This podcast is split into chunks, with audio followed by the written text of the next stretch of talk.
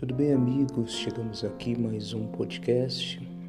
Marcos capítulo 6, versículo 2 e 3 diz assim: Chegando o sábado, passou a ensinar a muitos, e ouvindo se admiravam, dizendo: De onde vêm estas coisas e que sabedoria é essa que lhe foi dada?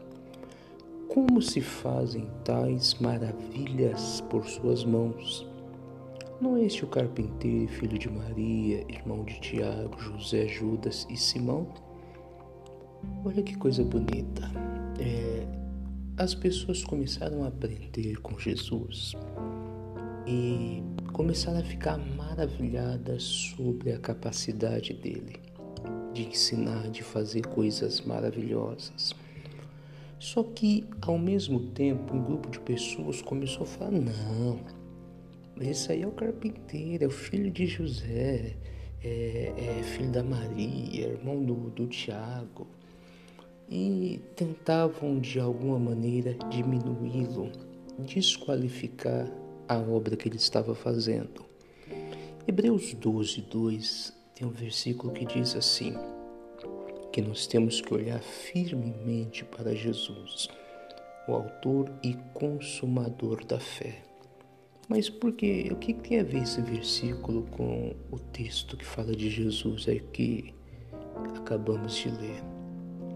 Se Jesus olhasse para o povo, ele ia ver aqueles que estavam maravilhados, né, vamos dizer assim, com a obra que ele estava fazendo e tinha aqueles que tentavam diminuí-lo. Ah, não, esse daí é qualquer um. E Jesus soube lidar com tudo isso, tanto que ele em várias ocasiões disse que ele queria fazer a vontade do Pai, era isso que importava. E é aí que eu quero chamar a sua atenção. Nós temos que parar de olhar para as pessoas e, como diz Hebreus 12, 2, olhar firmemente para Jesus, olhar para a palavra para o que a palavra diz que eu sou e o que a palavra diz que eu posso realizar. Nós não podemos de forma alguma nos ater ao que as pessoas falam ao nosso respeito. Sempre vai ter aquelas pessoas que querem te diminuir, colocar você para baixo, é, diminuir aquilo que você faz. Não dê atenção, não dê ouvido. Você precisa colocar sua vida nas mãos do Senhor e confiar nele.